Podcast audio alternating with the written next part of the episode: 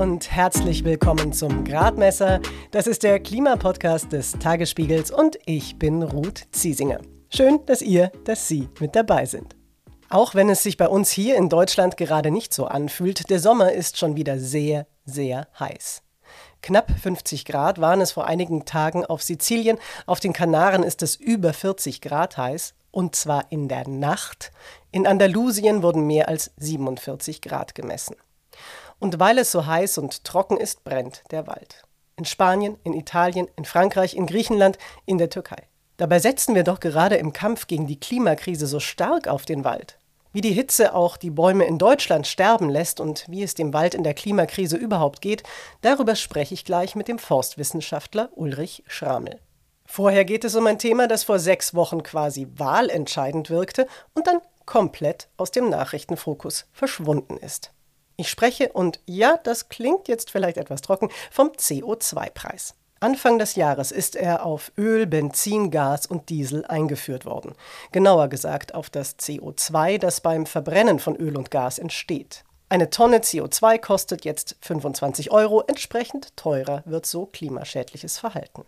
Die Grünen wollen, dass CO2 etwas schneller teurer wird als bisher geplant und wollen das durch andere Zahlungen sozial ausgleichen. Union ist auch für einen schneller steigenden Preis, nur sagt sie das gerade lieber nicht so laut. Ja, und warum rede ich jetzt hier darüber? Nun, in einem Monat ist Bundestagswahl, Briefwahl geht jetzt schon und der CO2-Preis wird als Steuerungsinstrument ziemlich wichtig werden. Und weil im Wahlkampf viele Parolen dazu bisher eher verwirrend bis irreführend waren, hat das Mercator-Institut hier in Berlin eine Hilfestellung für uns Wählerinnen und Wähler ausgetüftelt. Einen CO2-Preisrechner. Matthias Kalkul erklärt, wie er funktioniert und was man dadurch alles erfährt. Der CO2-Preisrechner stellt dar, wie hoch die Belastung durch den nationalen CO2-Preis aufgrund höherer Preise für Benzin, Diesel, Erdgas oder Heizöl für verschiedene Haushalte ist. Dabei können CO2-Preise von 30 bis 100 Euro eingestellt werden. Weiterhin können verschiedene Optionen gewählt werden, wie die eingenommenen Mittel aus der CO2-Bepreisung verwendet werden können. Der Strompreis kann abgesenkt werden, die Pendlerpauschale erhöht, Vermieter können an den Kosten der CO2-Bepreisung beteiligt werden. Oder die Einnahmen werden an jede Bürgerin und jeden Bürger in Form einer einheitlichen Pro-Kopf-Prämie zurückerstattet. Der Rechner zeigt, dass eine soziale CO2-Bepreisung möglich ist, bei der Haushalte mit mittlerem und geringem Einkommen nicht belastet werden und auch Fernpendler oder Haushalte mit Ölheizung, Mieterhaushalte oder ländliche Haushalte keinen finanziellen Härten ausgesetzt sind. Das ist doch mal interessant. Matthias Kalkul vom Mercator-Institut war das. Den Link zum CO2-Preisrechner findet ihr in den Show Notes oder ihr googelt CO2-Preisrechner und Mercator. Ich kann den Rechner wirklich empfehlen. Nehmt euch ein bisschen Zeit dafür. Die Ergebnisse sind spannend. Waldbesitzer sagen jetzt übrigens, ja Mensch, unsere Wälder binden ja CO2 aus der Atmosphäre. Da würden wir jetzt dafür bitte gerne Geld bekommen. Also quasi einen umgekehrten CO2-Preis.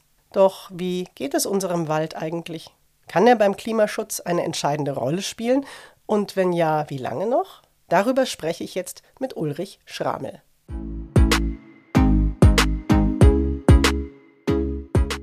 Ulrich Schramel ist Professor für Forst- und Umweltpolitik und er ist aktuell Direktor der Forstlichen Versuchs- und Forschungsanstalt Baden-Württemberg in Freiburg. Wir waren zu einem Videocall miteinander verabredet. Herr Schrammel, der Wald gilt ja als sehr wichtiger Helfer im Kampf gegen die Klimakrise. Um das genauer verstehen zu können, können Sie vielleicht zunächst einfach erklären, wie der Wald denn so als sogenannte CO2-Senke überhaupt funktioniert. Also warum und wie er das Treibhausgas aus der Luft holt. Gut, wenn ein Baum wachsen will, äh, dann braucht er dazu nicht nur Wasser, das kennen wir ja alle, wenn wir zu Hause die Blumen gießen, dass Wasser ein wesentlicher ähm, Stoff ist, der das Pflanzenwachstum fördert, sondern er braucht auch Nährstoffe. Und zu diesen Nährstoffen gehört das äh, Kohlendioxid. Das ist ein ganz natürlicher äh, Vorgang. Das ist nichts Böses, dass Kohlendioxid in der Luft ist und die Bäume sind darauf angewiesen. Äh, das heißt, die holen sich im Zuge der sogenannten Photosynthese, also da wird eben aus Stoffen wie Wasser und vor allem dem Kohlendioxid, äh, werden da Substanzen gebildet durch die Bäume, die den Bäumen beim Wachstum entsprechende Grundlagen schaffen. Und also insofern ist das ein zunächst mal sogar ein düngender Effekt, der da festzustellen ist. Also über viele Jahre hinweg hat man festgestellt, dass in Deutschland die Bäume ähm, stärker gewachsen sind, als man das erwartet hat. Da gibt es so Tabellen, wo Standardwachstumskurven abgebildet werden. Und die Forstwissenschaftler mussten in den letzten Jahrzehnten merken, äh, die Bäume sind sogar schneller gewachsen, als man das aus der Vergangenheit kannte. Und da scheint tatsächlich jetzt auch eben das Mehr an CO2 in der Luft ein Grund dafür gewesen zu sein. Also zunächst mal düngt das und wir profitieren davon, weil der Baum eben dann das CO2 aus der Luft herausnimmt und ähm, damit auch einen gewissen Anteil leistet, dass die ohnehin ansteigende äh, Konzentration etwas ähm, geringer wird. Ja, durch dieses Speichern im Holz, das hat das Thünen-Institut für Waldökosysteme berechnet, bindet der Wald in Deutschland ungefähr sieben Prozent der deutschen CO2-Emissionen. Und deswegen wird der Wald eben auch so als, als wichtiger Puffer mit einbezogen, wenn es darum geht, wenn wir darüber sprechen, dass wir Treibhausgase reduzieren. Ich frage mich nur, wird es denn künftig so bleiben? Also kann der Wald denn auch künftig so eine Funktion weiter übernehmen, wenn zum Beispiel jetzt der Weltklimarat warnt, dass die natürlichen Senken an ihre Grenzen kommen? Hm. Ja, da muss man sich ein paar Faktoren anschauen. Also dieses Baumwachstum hängt davon ab, welche Bäume bei uns, also welche Baumarten bei uns wachsen. Die wachsen nicht alle unterschiedlich schnell. Ähm, das hat damit zu tun, wie alt diese Bäume sind. Also das ist vielleicht auch ähnlich, wie wir das vom menschlichen Wachstum her kennen. Da gibt es auch Lebensphasen, da wachsen wir einfach schneller als wie im Alter. Da werden wir vielleicht noch etwas kräftiger rund um die Hüfte, aber insgesamt ist das Gesamtwachstum reduziert. Und bei den Bäumen ist es eigentlich ganz ähnlich. Also das heißt, wenn man relativ viele Nadelbäume hat, die aus anderen Gründen äh, problematisch sein können, aber dann wächst da viel Volumen zu.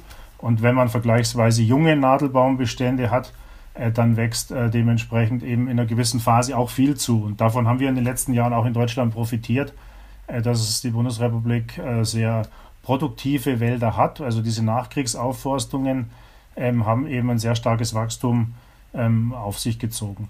Und ähm, momentan kippt dieses System bis zu einem gewissen Grad jetzt schon. Das erleben wir alle, weil eben diese äh, stark wachsenden Nadelbaumwälder oder Nadelbaumzentrierten Wälder ohnehin momentan äh, eine Krise erleben. Und das heißt, wir verlieren einfach jetzt ähm, Zuwachsträger, die sterben durch Trockenheit, durch Borkenkäfer äh, und, und ähnliche äh, Phänomene. Und wenn wir eben gemeinsam jetzt diesen äh, aktuellen Bericht des IPCC gelesen haben, dann sind eben die Voraussagen die oder die Annahmen die, äh, dass zukünftig ähm, der Anteil des CO2, der noch in den Ozeanen und eben auch jetzt in der, in der lebenden Biomasse äh, gespeichert werden kann, in der Relation ähm, zurückgehen wird.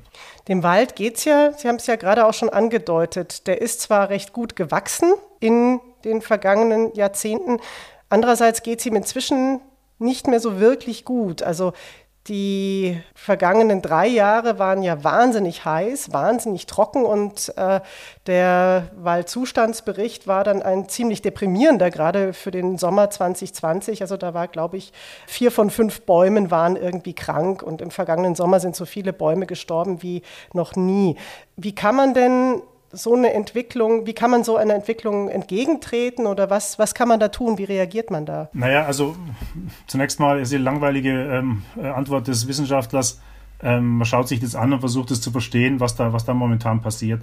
Und äh, das sind manchmal auch jetzt Mechanismen, äh, die sich wechselseitig bedingen. Das heißt, wir reden jetzt oftmals über extreme Ereignisse äh, wie große Hitze und große Dürre das zeigt ja auch der aktuelle IPCC-Bericht, ähm, dass das Dinge sind, die wohl in der Zukunft intensiver gekoppelt auftreten werden. Also ich habe nicht nur das eine Problem, was schon schlimm genug für die Bäume wäre, sondern ich habe zwei Probleme gleichzeitig. Also es fehlt den Bäumen das Wasser und den Bäumen tut es eben auch nicht gut, wenn sie einer extremen Hitze, ich sage jetzt mal, die, diese 40 Grad, die jetzt manchmal auch in Deutschland schon überschritten waren, äh, das ist für so einen Baum eine, eine ziemliche Katastrophe. Und wenn er also unmittelbar besonnt wird und dann vielleicht auf der Rinde noch höhere Temperaturen äh, auftreten, äh, da kommt es da schlicht zu, also die Förster nennen das auch Sonnenbrand, äh, was, da, was da passiert.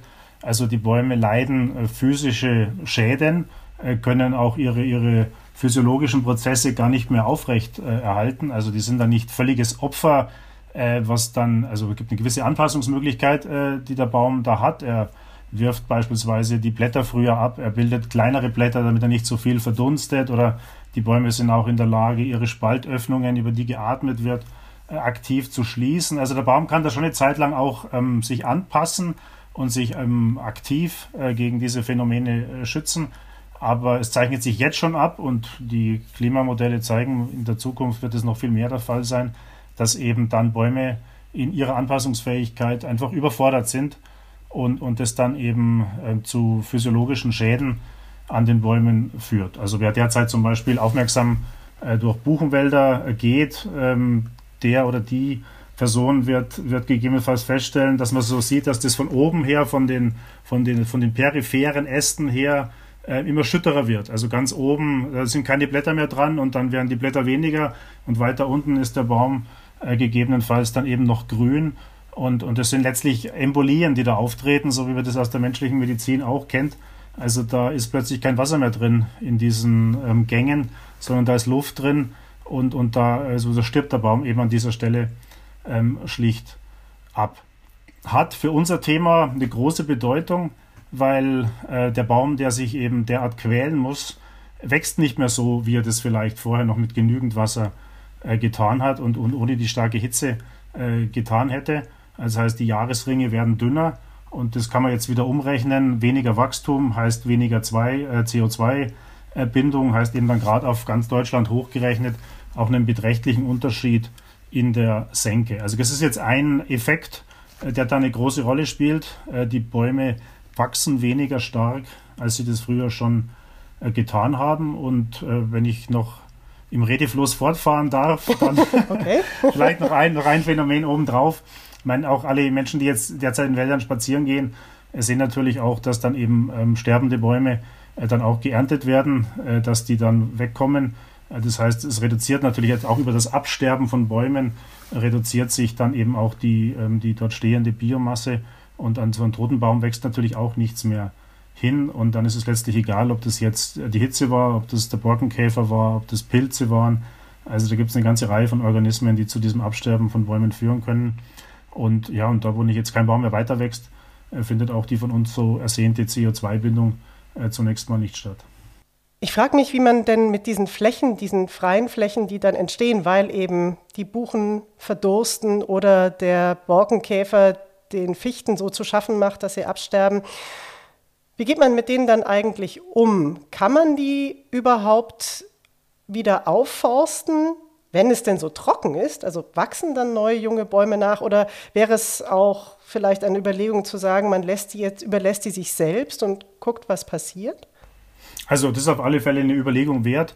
Ähm, das ist immer die Frage, wie viel, wie viel Zeit nehmen wir uns und wo befinden wir uns in der Landschaft. Also das Thema Hochwasser ist ja beispielsweise auch eins, was uns in den letzten Wochen sehr intensiv beschäftigt hat. In Bereichen, äh, wo man, wo man sich vor dem Hochwasser fürchten muss, wird man bemüht sein, möglichst schnell auch wieder einen neuen Wald äh, dort zu begründen. Äh, in einem Bereich, in dem sich viele Menschen erholen, was auch sicher vonstatten gehen soll, wird man vielleicht nicht wollen, dass dort viele tote Bäume stehen, die dann auch ein gewisses Risiko darstellen, äh, die vielleicht auch für manche Menschen eine ästhetische Herausforderung sind, weil man lieber auf einen grünen Baum schaut, als auf einen abgestorbenen Baum schaut. Also irgendwann, man muss das sagen wir, in, in einem räumlichen Muster betrachten, äh, je nachdem, wie die Voraussetzungen sind ist gegebenenfalls die eine Strategie die bessere, also tatsächlich sich mehr Zeit zu lassen, als das jetzt in klassisch betriebener Forstwirtschaft und jetzt auch was von vielen Waldgesetzen immer noch gefordert ist.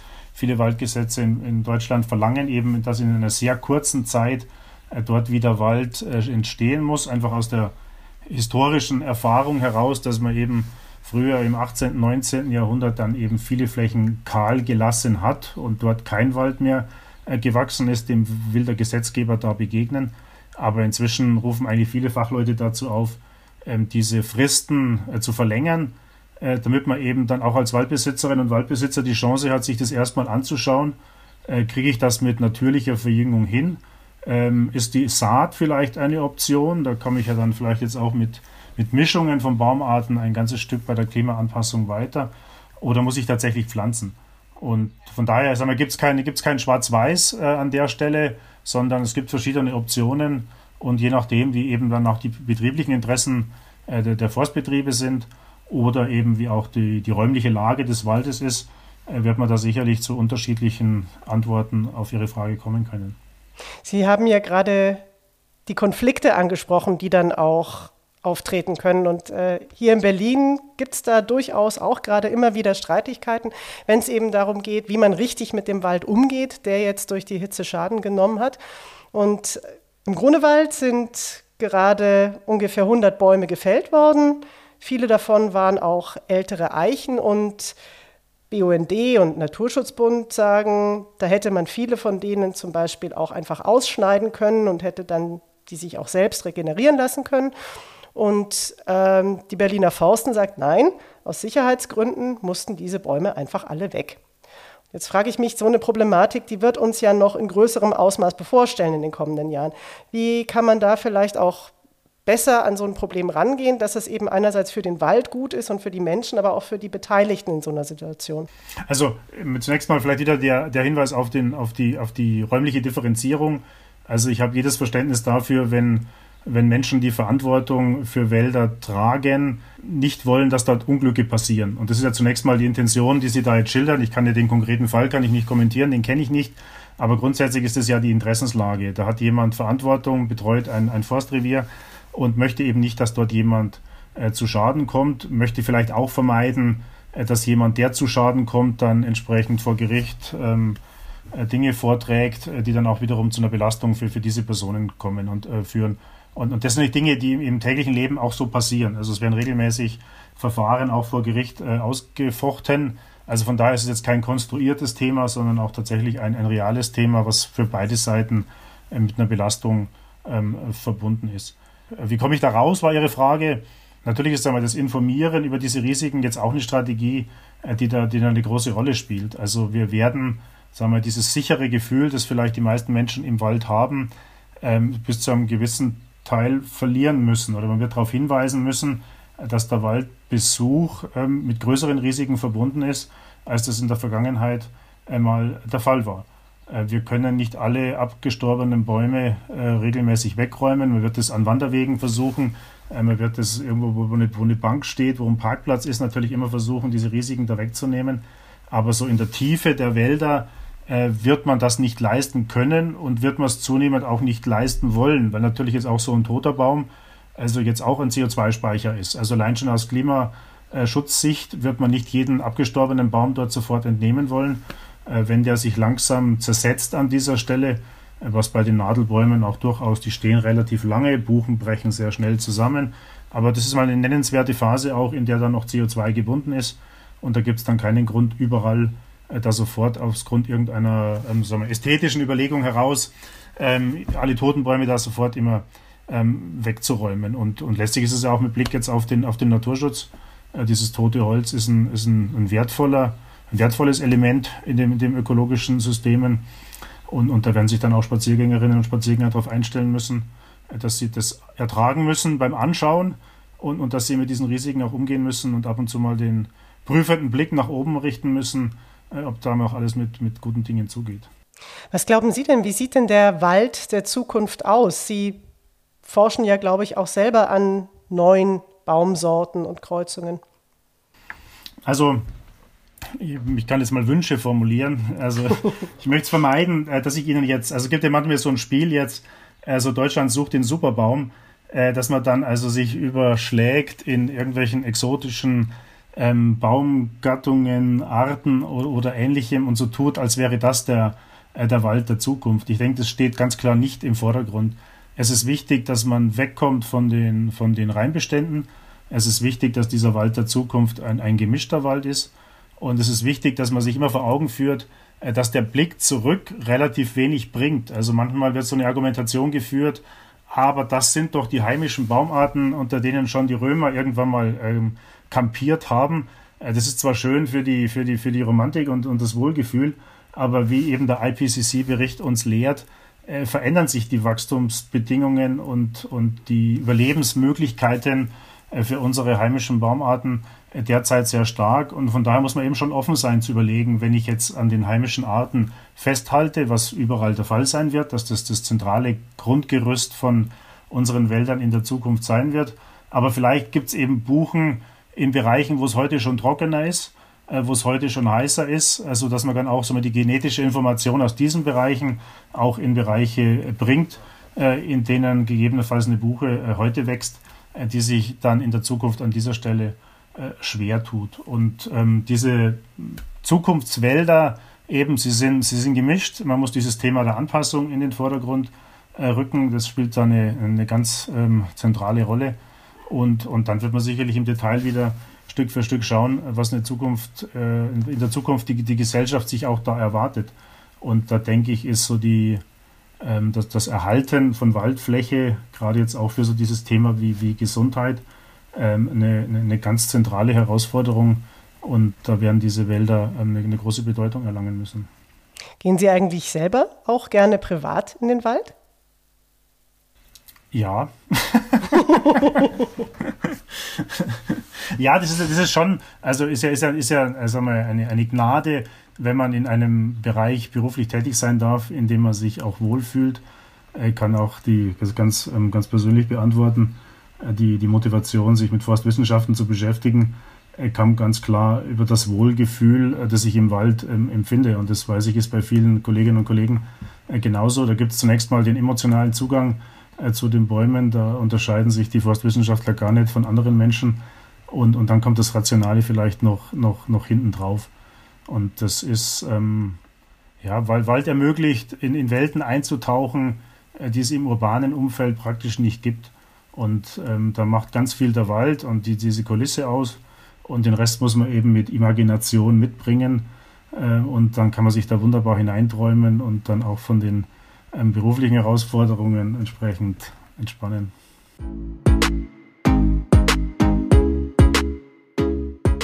Der Forstwissenschaftler Ulrich Schramel war das. Eigentlich versuchen wir Menschen ja dauernd, die Natur zu beeinflussen oder mindestens irgendwie zu kontrollieren. Nur hat das oft Folgen, mit denen vorher niemand gerechnet hat. Genau dazu möchte ich euch jetzt noch das neue Buch der Pulitzer-Preisträgerin Elizabeth Colbert empfehlen.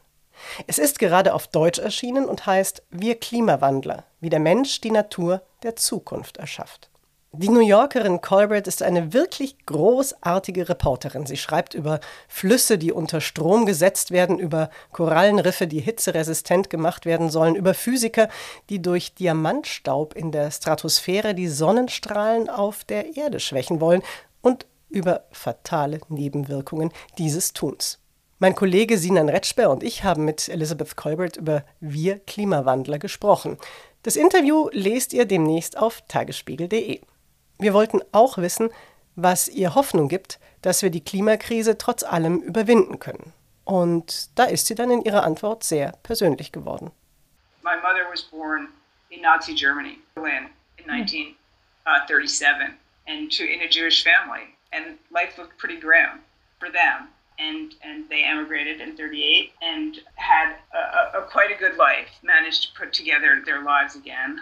So life does surprise you in many ways. Das Leben überrascht uns auf viele Arten und eben manchmal auch positiv. Da hat Elizabeth Colbert sicher recht, auch wenn die Geophysik nochmal ganz spezielle globale Herausforderungen birgt. Also eine große Leseempfehlung für ihr Buch Wir Klimawandler. Ja, und jetzt bleibt mir nur noch ein großes Dankeschön, dass ihr, dass Sie mit dabei waren. Ich würde mich sehr über Feedback freuen, Anregungen, Fragen, Kritik einfach an gradmesser.tagesspiegel.de schreiben. Und hört doch gerne auch bei der nächsten Folge wieder rein. Dann spreche ich mit Patrick Reichen, Direktor der Agora Energiewende, darüber, dass wir dieses Jahr unsere Klimaziele in Deutschland wohl dramatisch verfehlen werden, warum ein Kohleausstieg erst 2038 falsch ist und was sofort nach der Bundestagswahl in Sachen Klima getan werden muss. Den Gradmesser könnt ihr abonnieren bei Apple Podcasts, bei Spotify und bei allen gut sortierten Plattformen. Und natürlich können Sie ihn hier nächsten Freitag wieder auf tagesspiegel.de hören. Vielen Dank fürs Dabeisein. Mein Name ist Ruth Ziesinger. Bis zum nächsten Mal.